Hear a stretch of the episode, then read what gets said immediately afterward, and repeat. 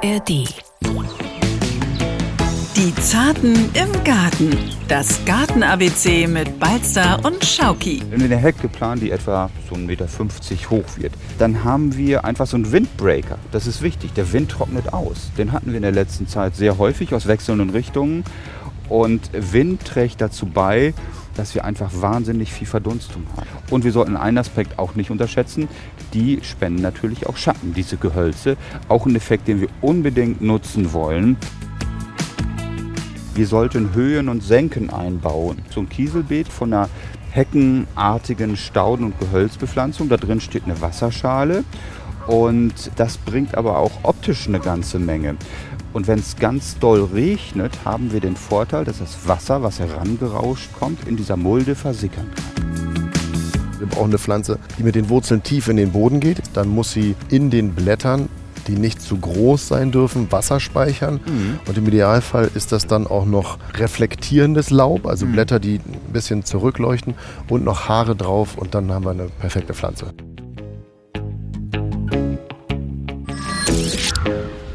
Moinsen und herzlich willkommen zu Die Zarten im Garten, dem Gartenpodcast des NDR Schleswig-Holstein. Mit an meiner Seite heute meine ja, gärtnerische grüne Seele, Thomas Balzer von der Landwirtschaftskammer Schleswig-Holstein. Moin Thomas. Moin Samir, sei gegrüßt und ich freue mich auch, dass ich mit dir wieder gärtnern kann zu dieser schönen Sommerzeit. Absolut. Gärtnern immer schön, aber vielleicht hört man es schon ein bisschen. Ein bisschen Geräusche sind hier im Hintergrund. Das liegt daran, dass wir uns mal einen Garten gesucht haben, mitten in der Kieler Innenstadt und das zur Kieler Woche. Denn hier, habe ich zu Thomas gesagt, sieht man nämlich auch unser heutiges Thema. Und wenn du jetzt mal ins Beet guckst, mhm. wir sehen es, ne? Wir sehen es, äh, verschiedene gärtnerische, gut genutzte Pflanzen auf verschiedenen Ebenen, die dazu beitragen, das Gärtnern im Sommer unter Extremverhältnissen einfach zu machen. Genau, denn äh, wir wollen heute, um es mal kurz zusammenzufassen, so ein bisschen über die Trockenheit reden. Wir mhm. hatten das schon mal als Thema. Äh, allerdings haben wir da eher so über das Gießen und äh, alles drumherum gesprochen. Das wird heute auch noch mal kurz vorkommen. Mhm. Aber primär wollen wir darüber reden, wie man quasi den Garten auf diese anhaltenden Trockenperioden, wie es ja jetzt nun mal schon seit äh, Wochen ist und wahrscheinlich auch in, der, in den nächsten Wochen noch bleiben wird, so ein bisschen besser vorbereitet. Grob können wir sagen, Gießen, wie wir es beim letzten Mal im Fokus haben, ist es nicht, sondern diesmal äh, wolltest du einen anderen Schwerpunkt setzen. Wir wollen ähm, darauf hinweisen, hinweisen nicht, nein, wir wollen aufzeigen, wie es geht durch eine bessere Planung den Garten attraktiver zu gestalten, dahingehend, dass sich das Mikroklima deutlich verbessert indem wir zum Beispiel strapazierfähige Pflanzen verwenden, die mit Extremwetterereignissen gut klarkommen, die sowohl Sonne gut abkönnen, als auch Starkregenereignisse. Ähm, das sind so Sachen, die zukünftig eine entscheidende Rolle spielen werden. Und jetzt merkt man schon, wenn man im Park steht, hier spielen auch viele Kinder und dann kommt das auch mal vor, dass dann im Hintergrund geweint wird. Also das ist keine Reaktion auf äh, unseren Podcast. Na. Das passiert einfach mal. So, dann würde ich sagen, legen wir doch einfach gleich mal jo. los mit dem ersten Punkt. Thomas hat mir gesagt, am Anfang von allem Positiven steht ein guter Plan. Und du sagst, äh, wer den Garten gut plant, ist vorbereitet auf jede Trockenperiode. Das musst du mir jetzt nochmal genauer erläutern. So also beispielsweise, ähm, wir wollen ja was tun, um das Mikroklima zu verbessern. Wenn wir eine Hecke planen, die etwa so 1,50 Meter hoch wird, ich nenne da als Beispiel Weißdorn, Feuerdorn und Ginster, dann haben wir einfach so einen Windbreaker. Das ist wichtig. Der Wind trocknet aus. Den hatten wir in der letzten Zeit sehr häufig aus wechselnden Richtungen. Und Wind trägt dazu bei, dass wir einfach wahnsinnig viel Verdunstung haben. Ja klar, logisch, ist ja auch bei uns so. Der Schweiß trocknet, wenn der Wind durchfährt und genauso ist es dann bei der Pflanze auch, dass die trocknet, wenn das... Äh Richtig. Und wir sollten einen Aspekt auch nicht unterschätzen, die spenden natürlich auch Schatten, diese Gehölze. Auch ein Effekt, den wir unbedingt nutzen wollen. Das nächste Thema ähm, beispielsweise, was man auch einbinden kann, äh, Wasserflächen. Teiche, Mini-Teiche reichen auch oftmals schon aus, ähm, um das Mikroklima zu verbessern. Eine Wasserschale ist wichtig für Insekten, ähm, für Vögel als Wasserstelle und sie bringt Dynamik, sie bringt einfach eine Leichtigkeit ins Spiel, die inmitten einer heckenumrandeten Begrenzung einfach optisch auch herausragend ist. Also wir wollen das Angenehme mit dem Nützlichen verbinden. Das sind zwei Aspekte, die eine Rolle spielen und einfach ganz wichtig sind. Das sind ja jetzt wahnsinnig, ich sag mal, leichte Tipps eigentlich. Ne? Also eine Hecke genau. haben ja sowieso die meisten. Das heißt, das sorgt schon dafür, dass weniger ausgetrocknet wird.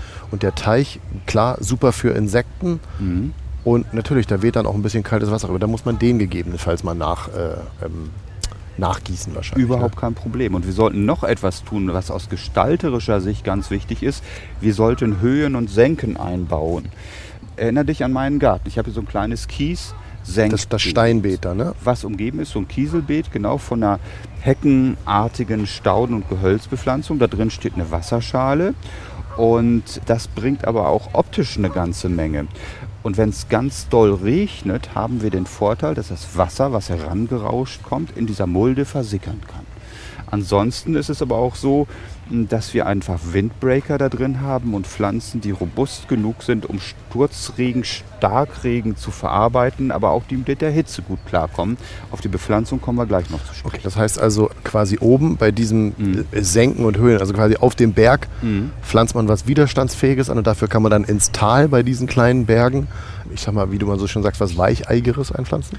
Richtig, so ist es. Wir Okay, ich da musste das nämlich nur kurz verstehen. Entschuldigung. Genau, kleine Sedumpflänzchen, kleine Fetthennengewächse reinbringen, niedrig wachsende Lavendel beispielsweise und auch Katzenminze. Das ist schick. Und noch was ist wichtig. Bitte immer mit geschwungenen Linien arbeiten. Nie viereckige Beete planen. Und jetzt bin ich beim gestalterischen Aspekt, der ja trotzdem sehr wichtig ist. Das bringt Leichtigkeit und Struktur ins Beet ohne das Auge zu verletzen, in Anführungsstrichen. Also bitte da beim Gestalterischen dran denken. Das ist einfach schick, sieht toll aus und erfüllt eine ökologisch herausragende Funktion. Also Höhen und Senken habe ich Mhm. jetzt verstanden. Kann ich das auch nachträglich aufschütten? Also dass ich sage, Mensch, ich habe eigentlich schon ein Beet und ich möchte da jetzt noch so eine Struktur reinbringen? Ja. Oder sagst du, das ist doof für die anderen Pflanzen? Überhaupt kein Problem. Man kann zum Beispiel vorhandenen Reifekompost ausbringen und kleine Hügellandschaften errichten. Und da kann man schöne, und jetzt sind wir beim nächsten Aspekt, der mir persönlich sehr wichtig ist, da kann man eigenes Gemüse anbauen. Oder zum Beispiel auch einen kleinen, ein kleines Naschobstbeet anlegen. Naschgarten für jedermann. Mangold fällt mir beispielsweise an. Hat tolle Blätter, nimmt auch den bisschen, also den Wind raus aus so einem Beet. Man kann die Blätter essen, aber es ist auch eine Pflanze, die toll aussieht. Also durchaus auch Platz lassen für einjährige Pflanzen, das ist wichtig. Und wenn man das kombiniert äh, mit robusten Salaten beispielsweise, aber auch mit Stauden, dann ähm, bröselt man sozusagen den Übergang zwischen Stauden, Gehölzen, Gemüse, Naschobst und Gartenelementen auf. Man hat von allem etwas und trotzdem hat man einen Untergrund, der das Wasser speichern kann. Humus ist ja wie ein Schwamm, also der reife Kompost. Und wenn man da ein kleines Hügelbeet errichtet, dann saugt er bei extremer Feuchtigkeit die Feuchtigkeit auf, gibt sie kontinuierlich ab, was wichtig ist bei Sonnenereignissen über einen langen Zeitraum. Und das ist einfach nicht nur optisch, sondern auch ökologisch ganz wichtig. Du hast schon ein paar Pflanzen angesprochen, ne, die jetzt quasi für diese, ähm, wie sagt man, zu diesen Beeten, gibt es da einen Begriff für, für diese Senk- und, und, und Hügelbeete? Das sind alles Elemente, die so ein bisschen erinnern an den Präriegarten Nordamerikas, ähm, wo wir ja auch ganz häufig Pflanzen haben, so beispielsweise äh, Präriekerzen, ähm, Sonnenhüte und auch Gräser, ähm, die extrem Wetterverhältnissen angepasst sind. Also ich würde sagen, das ist so eine Mischung aus Senkgarten und einer Kombi aus nordamerikanischen Präriegartenbeeten. Ähm, Ähm, viele bezeichnen das Ganze übrigens auch noch, mein erstes übrigens, als Kraterbeet. Aber Kraterbeet hört sich immer so martialisch an. Von daher verwende ich ganz ungern diesen Ausdruck. Kraterbeet äh, möchte Thomas nicht. Ist aber auch interessant, weil letztendlich mit Kraterbeet kann ich es mir jetzt eher vorstellen, halt wie so eine Mondlandschaft, wo es quasi äh, auf und ab geht. Ja, jetzt, jetzt äh, verstehe ich oder habe es bildlich vor Augen, sagen wir es mal so. Du hast schon gesagt, eigenes Gemüse pflanzen. Wie, wie kommt das denn da jetzt in das äh, nicht mehr als Kraterbeet bezeichnete Kraterbeet? Also es ist einfach so, dass wenn wir regional einkaufen, Gemüse beispielsweise, aber auch Obstpflanzen, die sind hier in der Region groß geworden. Die sind abgehärtet und kommen mit dem Wurzelsystem ähm, wunderbar klar. Das ist was anderes, als wenn ich irgendwo beim Discounter beispielsweise Pflanzen kaufe, die im schlimmsten Fall aus Überseeländern kommen und sich hier einfach gar nicht so gut akklimatisieren können. Also auch ein Beitrag, äh, dass man durch regional gekaufte Pflanzen etwas tut für einfach den Standortfaktor vor Ort. Okay, das ist ja das, was du auch im letzten Podcast, den wir über äh, das Thema Trockenheit hatten, immer wieder gesagt hast. Und das Genau. ist ja auch Stichwort Plan. Standortgerecht pflanzen ist einfach schon mal das Wichtigste, was wir machen müssen. So ist es. So. Und äh, du hast aber auch gesagt, du willst uns gleich nämlich nochmal erklären, woran man diese besonders strapazierfähigen Pflanzen äh, erkennt. Und das, äh, da atme ich einmal vorher durch. So, Thomas hat ja gesagt, er äh, möchte uns so ein bisschen äh, das greifbarer machen, weil wir reden immer darüber, was die Pflanzen alles kennen müssen. Aber er sagt, es gibt bestimmte Sachen, daran erkennt man einfach, welche Pflanze dafür gemacht ist. Leg doch mal los. Also wir haben eine Vielzahl an Ziergräsern, wo die Halme sehr dünn und klein sind. Zum Beispiel das Stipa-Gras gehört dazu. Oder beim letzten Mal haben wir über Miscanthus gesprochen, das China-Schilf. Davon gibt es auch Sorten, die ganz kleine Halme haben und die einfach keine riesen Fläche haben. Dann gibt es noch die behaarten Blätter, die wir auch alle kennen, die Austrocknung vorbeugen und dazu vielleicht noch silbern glänzendes Laub So, besitzen. so wie die Kiwi zum Beispiel. Ne? Die hat ja auch diese behaarten Blätter oder Salbei Genau. geht, glaube ich, auch so ein und bisschen in die Salbei Richtung. geht in die gleiche Richtung und reflektiert durch diese silberne Struktur und dieses, ähm, ja, ich würde schon sagen, fast sagen, filzige. Äh, dadurch wird das Licht reflektiert, die Pflanze heizt sich weniger auf. Und da komme ich zu meiner Lieblingspflanze. Ähm, denk wieder an die Senkbeete, die Fetthennengewächse, Sedumgewächse mit derben, ledrig harten Blättern, die einfach auch die Zellschicht vor Austrocknung schützen. Und dann kommen wir auch wieder zu den anderen Gewächsen, die wir alle kennen, sogenannte Sukkulenten. Ähm, da denke ich auch an diese ganzen Hauswurzeln. Sukkulente musst du mir noch mal Ähm, kurz äh, Das genau. sind Pflanzen, die Wasser in ihren Blättern speichern. Ah, okay. Ja? Und davon gibt es eine ganze Menge. Und jetzt kommen wir nochmal zu den Tiefwurzlern, die vielleicht alles nochmal in sich vereinen, was wir uns wünschen, die spezielle Blätter haben, aber auch in tiefere Regionen vordringen können. Ähm, und da möchte ich einfach mal an den guten alten Sanddorn erinnern, der ja einfach ein tolles Laub hat, tief wurzelt und der nicht dauerhaft gegossen werden muss. Einfach toll und der erschließt eben aus tieferen Schichten das, was die Pflanze am wichtigsten, äh, am dringendsten braucht, Wasser. Okay, dann würde ich jetzt mal sagen, ich äh, fasse das nochmal von unten nach oben zusammen. Also wir brauchen eine Pflanze, die mit den Wurzeln tief in den Boden geht, klar, Mhm. weil dann kann sie sich das Wasser da unten holen, wo es gegebenenfalls noch ist. Dann muss sie im Idealfall ähm, in den Blättern, die nicht zu groß sein dürfen, Wasser speichern. Mhm. Und im Idealfall ist das dann auch noch reflektierendes Laub, also Mhm. Blätter, die ein bisschen zurückleuchten und noch Haare drauf und dann haben wir eine perfekte Pflanze. Mehr geht nicht. Dafür habe ich noch einen Tipp. Einfach mal in den botanischen Garten gehen. Da kann man diese Pflanzen sich auch angucken, ganz gezielt und hat einen Überblick, was das alles ausmacht. Wenn du jetzt drei Pflanzen nennst, die diese Pr- Kriterien erfüllen, Also ich würde mal mit dem eben genannten Sanddorn anfangen, mit Fetthennengewächsen und Salbei. Das sind Pflanzen, die einfach wunderschön sind, die man in jedem Garten, selbst in großen Kübeln unterbringen kann und die dann auch einfach aufgrund ihrer Struktur und Leichtigkeit in nahezu jeden Garten reinpassen. Super. Schön erklärt und jetzt geht's gleich nochmal kurz zum Wässern. Bei aller Liebe, irgendwann müssen wir einfach gießen, weil wenn es so lange so trocken ist und auch der Wetterbericht nicht voraussagt, dass sich das demnächst irgendwann ändert, müssen wir einfach irgendwann mal wohl oder übel gießen, äh, um die Pflanzenwelt nicht der Trockenheit auszusetzen. Und Thomas hat gesagt, man kann aber auch das wieder sparsam machen und gegebenenfalls auch Wasser auffangen. Genau so ist es. Auffangen, das hatten wir ja schon häufig. Regentonne, alter Hut, aber sie sollte groß genug sein. Zisternen äh, können auch eine Möglichkeit darstellen. Gerade, gerade dann, wenn der Garten groß genug ist, kann man große Wassertanks im Garten versenken. Also je größer, je besser. Wenn man den Platz hat, sollte man daran denken. Und dass man kaltes Duschwasser auffängt, daran sollte man auch denken. Denn das kann man wunderbar gebrauchen, gerade bei einer Gartendusche. Wäre es ja schlimm, wenn man das nicht verwenden würde. Äh, mein Papa hat das früher auch immer gemacht. Äh, vor, vorm Duschen in der Duschkabine stand direkt der Eimer, äh, weil das Wasser braucht ja mal kurz, bis es auf die anständige Temperatur kommt. Hat er mal reingehalten und dann ging es damit immer am nächsten Tag äh, in den Wintergarten und dann hat er es da quasi äh, ausgegossen. Ja, und wenn man natürlich Gemüse, Obst wäscht, äh, dass man das dann nicht durch einen Ausguss rauslässt, ist doch selbstverständlich, weil das kann man ja auf jeden Fall gut verwenden zum Gießen von den Pflanzen. Gerade auch Obst, Gemüse, was im Kübel steht. Es ist auch echt witzig, weil letztendlich ähm, gehen wir teilweise mit Trinkwasser einfach viel zu sorglos um, wenn man überlegt, äh, wie viele Millionen Menschen auf der Welt gar keinen Zugang zu sauberem Trinkwasser haben. Ähm, da ist das schon eine Luxussituation, äh, wie wir damit umgehen. Aber trotzdem wollen wir natürlich auch unseren Garten schützen, weil das ist unsere Passion, das ist unser Hobby und das ist etwas, was durchaus auch okay ist, glaube ich. Auf jeden Fall. Und, das ist die Überleitung, das Wasser muss auch vor Ort ankommen können. Das setzt voraus, dass der Boden in der Lage ist, Wasser aufzunehmen. Jetzt sind wir beim Thema Hacken. Einmal hacken, sagt der Gärtner, spart dreimal gießen. Wenn wir ganz flach hacken, wird das Unkraut beseitigt. Wasser kann oberflächennah eindringen, aber durch das Hacken wird auch verhindert, dass Wasser aus tieferen Schichten aufsteigen und verdunsten kann. Das ist gut, dass du das erwähnst, weil als wir, äh, das erinnere ich mich noch aus dem vergangenen Jahr, da hat uns auch ein Hörer geschrieben und hat gefragt, wie tief muss man denn hacken? Du sagst jetzt nur die Oberschicht, das So heißt, ist was ist das, die ersten Ganz 10 Zentimeter flach. oder, oder Nee, 10 sind viel zu viel. Die ersten wenigen Zentimeter des Bodens, das reicht schon vollkommen aus. Wenn man tiefer hacken würde, dann macht man nämlich äh, die Struktur des Bodens sozusagen kaputt und dann kann die Verdunstung erst recht stattfinden, weil die Feuchtigkeit, die dann noch oberhalb ist, schnell austrocknet. Nur ganz flach hacken reicht wenige Zentimeter.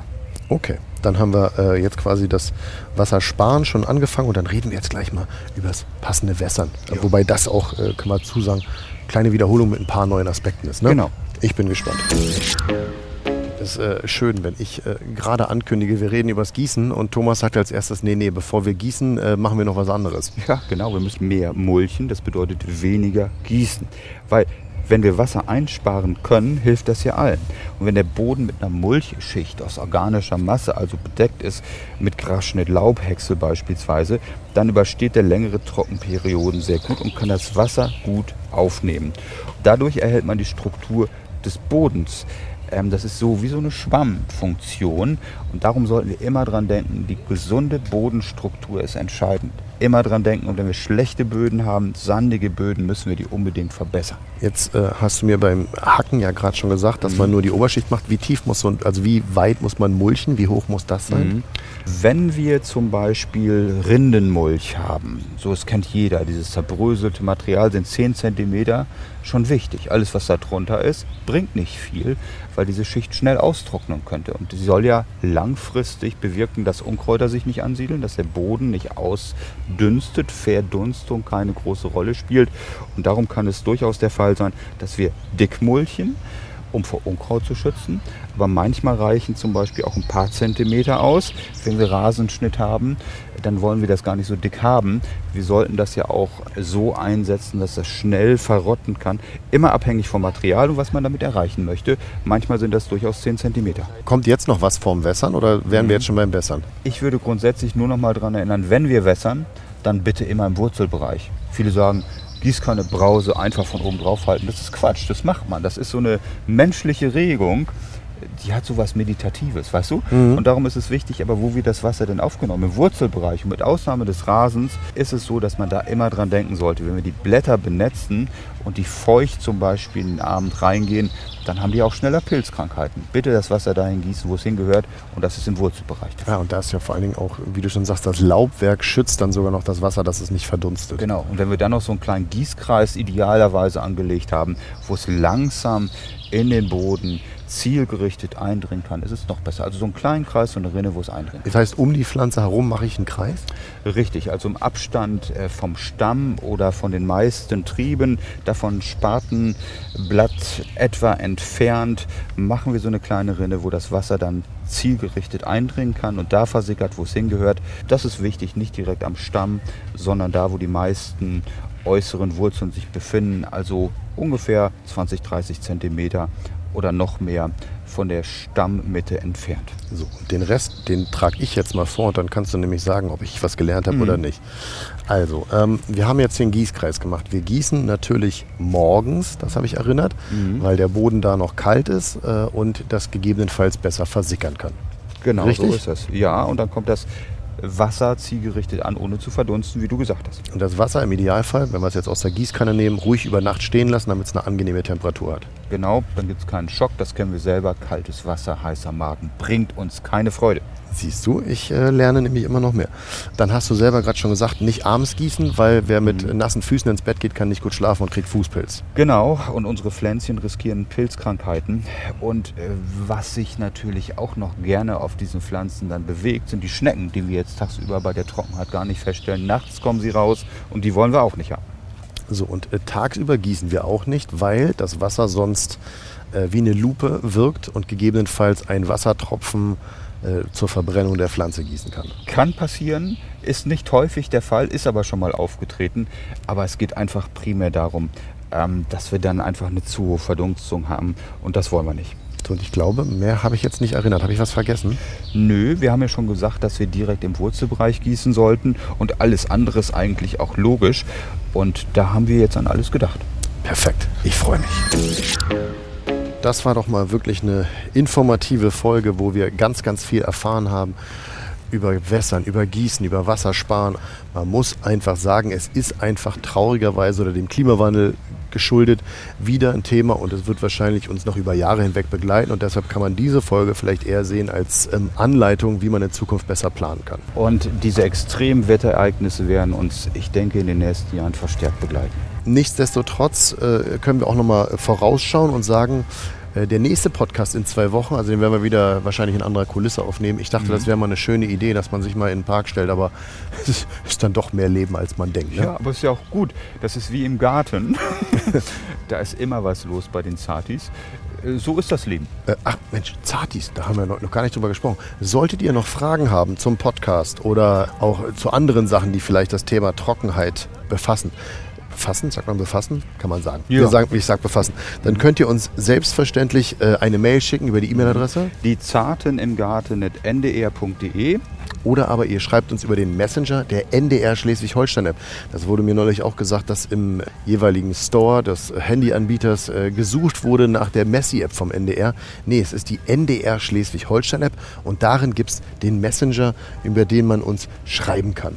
Viele der Tipps, die wir heute gesagt haben und vielleicht auch noch ein paar andere, findet man aber auch im Ratgeber auf ndr.de.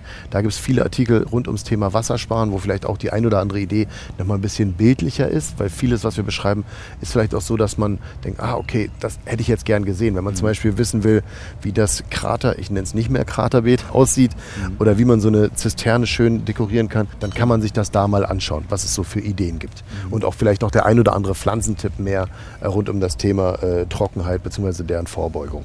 Planung ist alles. Ja. So, und ich kann euch jetzt sagen, was wir jetzt planen. Wir sind jetzt auf der Kieler Woche unterwegs und äh, ich plane, dass wir uns jetzt ein kaltes Getränk holen. So machen wir das. so, euch, brauchen das. Euch viel Spaß im Garten und denkt dran, ihr macht keine Gartenarbeit, ihr, ihr Gärtnert. Gärtnert. Viel Spaß. Die Zarten im Garten.